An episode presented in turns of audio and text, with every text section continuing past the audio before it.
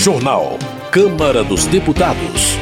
TSE caça registro da candidatura e declara perda do mandato de Deltan Dallagnol. Decisão da Justiça Eleitoral repercute entre os parlamentares. Ministro da Fazenda espera aprovar novo regime fiscal com apoio de mais de 300 deputados. Boa noite. Em audiência pública na Câmara, o ministro da Fazenda, Fernando Haddad, disse aos deputados que espera contar com mais de 300 votos para aprovar o novo regime fiscal proposto pelo governo. Ele reiterou que é importante reforçar uma posição de centro na definição do arcabouço fiscal.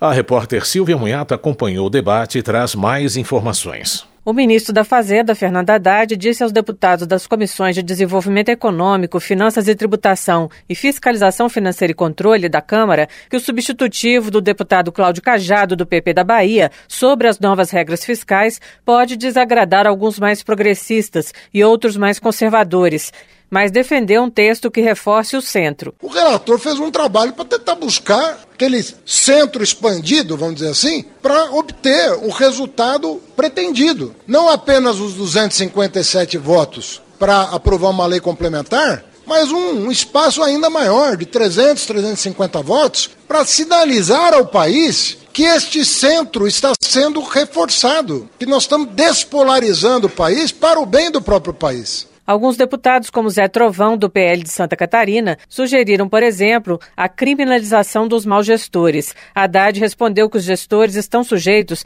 a vários fatores imponderáveis e citou como exemplo o piso da enfermagem, que foi uma emenda constitucional aprovada no Congresso. Haddad disse que acredita em crescimento de 2% este ano, mas afirmou que essa taxa ainda é baixa. Segundo ele, o país precisa crescer mais que a média mundial, pois tem potencial para isso. O ministro disse que para crescer mais é preciso votar o arcabouço e a reforma tributária e passar para outras pautas, como a transição energética. Sobre as críticas de que só será possível cumprir as metas fiscais com o aumento da carga tributária, Haddad disse que o governo está mirando apenas quem não paga impostos e que isso não é aumentar a carga. O ministro disse que os parlamentares precisam voltar seus olhos para cerca de 1,3 trilhão de reais em benefícios fiscais e juros da dívida pública que o país está pagando anualmente. Então, buscar buscar o equilíbrio das contas não pode ser em cima da população que mais precisa desta casa. Nós não podemos anunciar para o país mais sete anos de congelamento do salário mínimo. Nós não podemos anunciar para o país mais sete anos de não reajuste da tabela do imposto de renda. Anunciar para os servidores públicos que eles também não serão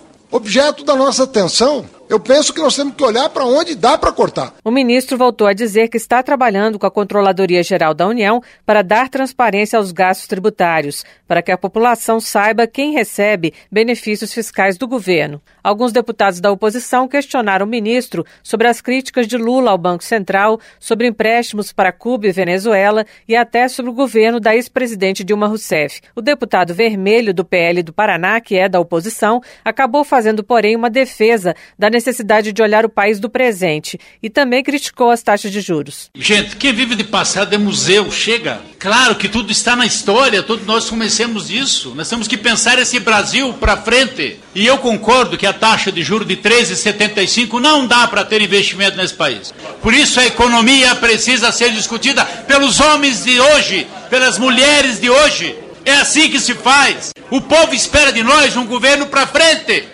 progressista. Haddad diz que não há problema em discutir taxas de juros de maneira técnica. O mundo hoje, desenvolvido, tem uma taxa de inflação superior à nossa e trabalha com juro negativo. Então, cada país tem a sua realidade. Não estou dizendo que aqui é o caso, só estou dizendo que entre ter uma taxa de juro negativa e ter uma taxa real de juro de 8% ao ano, existe talvez um, um espaço para ponderação. E não é nada que desabone ninguém. Nós temos que nos reacostumar com a democracia. Por outro lado, a deputada Fernanda Melchiona, do PSOL do Rio Grande do Sul, partido que apoia o governo, criticou a permanência de um teto de gastos na nova proposta de regras fiscais. Segundo ela, ele vai afetar os pisos da saúde e da educação. Não precisa ser muito inteligente, porque tem o 0,6 e o 2,5 de máximo, que os pisos que são constitucionais e que crescem a 100% ficam limitados. O conjunto do que pode crescer é 70% na regra que o senhor está propondo. Haddad diz que o governo está partindo de uma base de despesas um pouco maior este ano. Essa mentalidade de que vamos gastar mais que a economia cresce depende. Você está num processo recessivo, você pode dar um, um impulso fiscal prévio ao crescimento. Mas não é a situação da economia brasileira hoje. Ela está precisando de um impulso de crédito, que só vai ser conseguido com a redução da taxa de juros. Um dos autores de requerimento para a vinda do ministro, o deputado Kim Kataguiri, do União de São Paulo,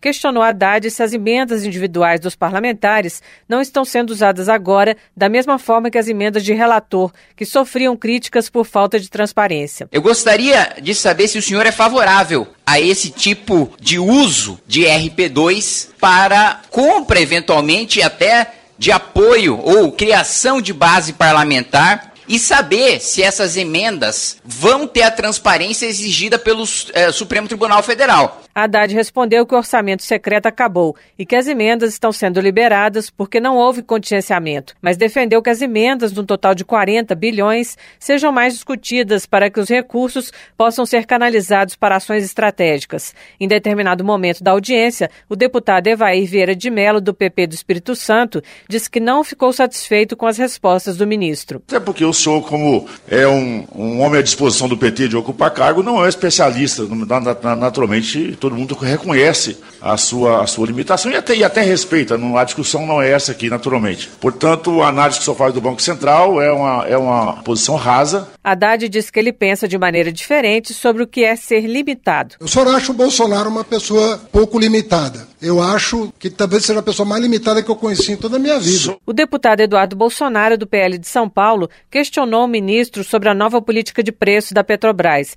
e afirmou que deverá ocorrer aumento de preços em julho julho, quando os tributos federais voltam a ser cobrados na íntegra. Haddad diz que esse aumento será absorvido, porque a Petrobras não teria anunciado toda a redução possível. Da Rádio Câmara de Brasília, Silvio Minhato.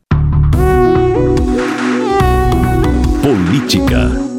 Por unanimidade, o Tribunal Superior Eleitoral decidiu cassar o registro da candidatura e declarar a perda do mandato do deputado federal Deltan Dallagnol, ex-procurador que coordenou a força-tarefa da Operação Lava Jato em Curitiba. O assunto repercutiu entre os deputados, como informa o repórter Marcelo Lache. A cassação do registro de candidatura do deputado Deltan Dallagnol do Podemos do Paraná pelo Tribunal Superior Eleitoral provocou debates no plenário da Câmara.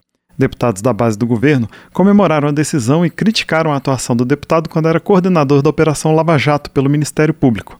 Mas parlamentares de diversos partidos, não apenas de oposição, lamentaram a decisão do TSE, que na prática significa a perda de mandato do ex-procurador. O TSE cassou o registro de Dallagnol por considerar que o deputado feriu a lei da ficha limpa, quando pediu exoneração do cargo de procurador da República para se candidatar.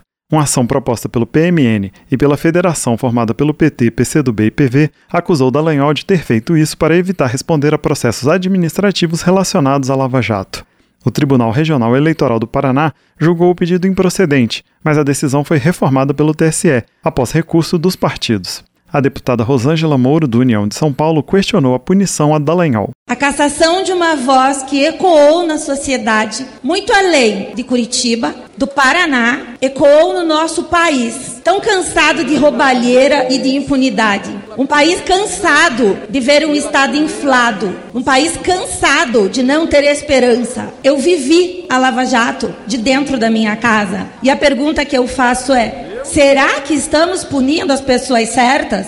Mas a decisão do TSE foi defendida pelo deputado Rogério Correia, do PT de Minas Gerais. Deltan Dallagnol era ficha suja. Ele seria caçado do Ministério Público e antes que isso acontecesse o julgamento, ele pediu demissão para não ser caçado tentou assim enganar a justiça e foi candidato a deputado federal no Paraná. Foi eleito sabendo que não podia ser candidato alguém que diz que defendia a justiça nesse Brasil e que pertencia a uma instituição de justiça. Para o deputado José Nelto, do PP de Goiás, a cassação do registro da candidatura de Dallagnol foi um ato de vingança. A Operação Lava Jato teve alguns erros, excesso, mas teve muita verdade nesse país. E eu tenho falado, senhores deputados, quem caça mandato de prefeito, governador, presidente e parlamentar é o povo é nas urnas. Eu vejo essa cassação como uma vingança. A palavra é esta: uma vingança. O deputado Tadeu Venere, do PT do Paraná, justificou a decisão do TSE. Não acho bom quando um deputado pede o um mandato pelo Tribunal Superior Eleitoral. Aliás, pode recorrer ao STF, que poderá inclusive reformar a sentença. Agora, não dá para a gente mudar a narrativa. O senhor Deltan é tudo menos santo, como alguns querem colocar. E cada vez mais isso aí ficará patente, cada vez mais ficará claro. Não tem mais foro privilegiado. Já o deputado Pompeu de Matos, do PDT do Rio Grande do Sul, disse que o TSE agiu por não haver uma previsão legislativa que dê ao Congresso o poder de decidir sobre o mandato de um parlamentar eleito. O julgamento de ontem foi da candidatura. E caçaram a candidatura. Consequentemente, caçada a candidatura, cai. O mandato não, não acontece, não se legitima. Eu estou propondo, inclusive, uma alteração legislativa. A Justiça Eleitoral, a hora que ela permitiu que o candidato, uma vez eleito, diplomado, tome posse nessa casa, a Justiça Eleitoral não pode interferir mais no mandato. Já tomou posse, a responsabilidade é dessa casa. Deltan Dallagnol, em entrevista coletiva, questionou a decisão do TSE e atribuiu a perda do registro à sua luta contra a corrupção. Eu perdi o meu mandato porque eu combati a corrupção. E hoje é um dia de festa para os corruptos e é um dia de festa para Lula. A Lava Jato, em algum momento, despertou uma nova esperança em todos nós. Agora, o que nós vimos com o passar do tempo foi um sistema se recolocando, se reconstruindo e se vingando. E em seguida, nós vimos um sistema retalhando contra quem cumpriu a lei, contra os agentes da lei, contra quem ousou combater a corrupção no Brasil. Deltan Dallagnol foi eleito deputado federal com quase 345 mil votos no Paraná. Ele ainda pode recorrer ao Supremo Tribunal Federal contra a decisão do TSE, mas a perda efetiva do mandato só deve ocorrer depois que o corregedor da Câmara, deputado Domingos Neto, do PSD do Ceará, analisar os aspectos formais da decisão judicial, ouvindo a defesa de Dallagnol. Caso tudo esteja correto, a mesa diretora da Câmara é que pode declarar a perda de mandato. Da Rádio Câmara de Brasília, com informações de Antônio Vital, Marcelo Larcher. Diego Garcia, do Republicanos do Paraná, avalia que a declaração da perda do mandato de Deltan Dallagnol pelo TSE foi inconstitucional. Segundo ele, Deltan foi punido por suposições que partidos de esquerda tinham sobre sua saída do Ministério Público. Diego Garcia cobra uma posição mais firme da presidência da Câmara sobre os constantes ataques do Poder Judiciário aos parlamentares. O deputado entende que o Congresso não pode se curvar aos abusos da Justiça. Para Otone de Paula, do MDB do Rio de Janeiro, a cassação do registro de candidatura de Deltan Dallagnol deve ligar um alerta no parlamento. Ele defende que o Congresso se una para proteger sua independência e autonomia diante dos desmandos de outros poderes. De acordo com Tony de Paula, a desunião beneficia a tirania e todos aqueles que ameaçam a liberdade em nome de interesses que estão acima da nação. Para ele, o silêncio representa a resignação dos desunidos. Marcel Van Hatten, do Novo do Rio Grande do Sul, avalia que a cassação de Deltan Dallagnol ficará marcada como uma infâmia na história da República. Para ele, é inaceitável que um deputado federal seja cassado no pleno exercício de seus direitos políticos por uma gambiarra jurídica. Marcel Van Hatten afirma que a decisão do TSE e sua repercussão deixaram transparecer um sentimento vingativo tanto do Judiciário quanto do Poder Executivo. O deputado lamenta que o Brasil passe por esse período de revanchismo. Caroline de Tone, do PL de Santa Catarina, critica as ações do governo federal e o comportamento do presidente Lula.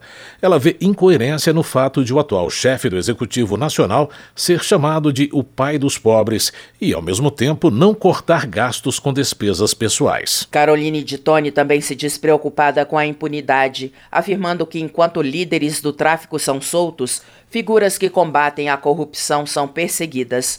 Ela se solidariza com Deltan Dallagnol e afirma que a perda do seu mandato joga no lixo milhares de votos de cidadãos paranaenses. Maurício Marcon, do Podemos do Rio Grande do Sul, critica o cenário político e acusa o Poder Judiciário de implantar uma ditadura no país com perseguição e censura. Segundo o deputado, Deltan Dallagnol foi vítima de injustiça. Maurício Marcon afirma que Dallagnol está pagando preço por sua honestidade na luta contra a corrupção. O deputado expressa preocupação com o que chama de desmonte democrático e silenciamento progressivo do Congresso Nacional. Coronel Crisóstomo, do PL de Rondônia, se diz indignado com a cassação do registro de candidatura de Deltan Dallagnol e afirma que o povo brasileiro está envergonhado e pasmo com a decisão do TSE. O deputado vê a situação como uma ameaça à democracia brasileira. Coronel Crisóstomo também informa que será um dos 54 integrantes da CPI do MST, criada para investigar o movimento dos trabalhadores rurais sem terra. Ele afirma que é inaceitável um movimento invadir terras privadas que produzem alimentos para destruí-las. Na avaliação de Lucas Redecker, do PSDB Gaúcho, a decisão do Tribunal Superior Eleitoral de cassar o registro da candidatura de Deltan Dallagnol é inconstitucional. O parlamentar explica que o TSE se baseou numa presunção de culpabilidade por um crime sobre o qual não houve julgamento. De acordo com Lucas Redecker, a sentença do TSE desrespeita a escolha do eleitor e afronta a Câmara dos Deputados. Para o congressista, o parlamento deve se manifestar em defesa de sua independência e contra o julgamento ilegal de um de seus membros. Nicolas Ferreira, do PL de Minas Gerais, avalia que a perda do mandato de Deltan Dallagnol representa a quebra da moralidade e a desmoralização da Câmara. O deputado lembra que o relator da decisão, ministro Benedito Gonçalves, já recebeu apoio público do presidente Lula. Nicolas Ferreira suspeita que exista um plano entre o executivo e o judiciário para eliminar eliminar a oposição por meio de imposições ditatoriais. Ele pede ao povo brasileiro que perceba a injustiça e espera que o país não se torne uma ditadura. Reinaldo Stefanes, do PSD do Paraná, também critica a cassação do registro de candidatura de Deltan Dallagnol. Para ele, a sentença do TSE é uma violência à democracia por desrespeitar a escolha dos cerca de 350 mil eleitores que elegeram o ex-procurador da Operação Lava Jato para uma vaga na Câmara. Reinaldo Stefanes classifica a perda do mandato de Deltan Dallagnol como imoral e ilegal.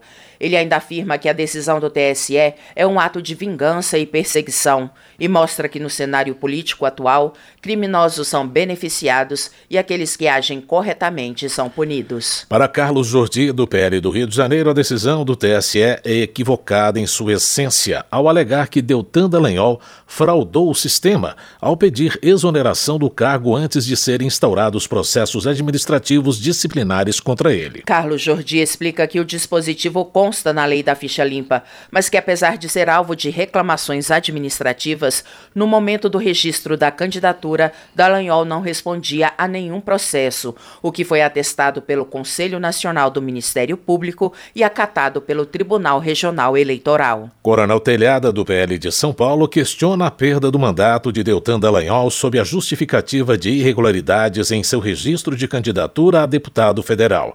Ele classifica a decisão do TSE como perseguição política típica de um sistema ditatorial. Coronel Telhada menciona casos de políticos envolvidos em corrupção que receberam penas reduzidas ou estão em liberdade, o que, na visão do deputado, contrasta com a cassação de Deltan Dallagnol.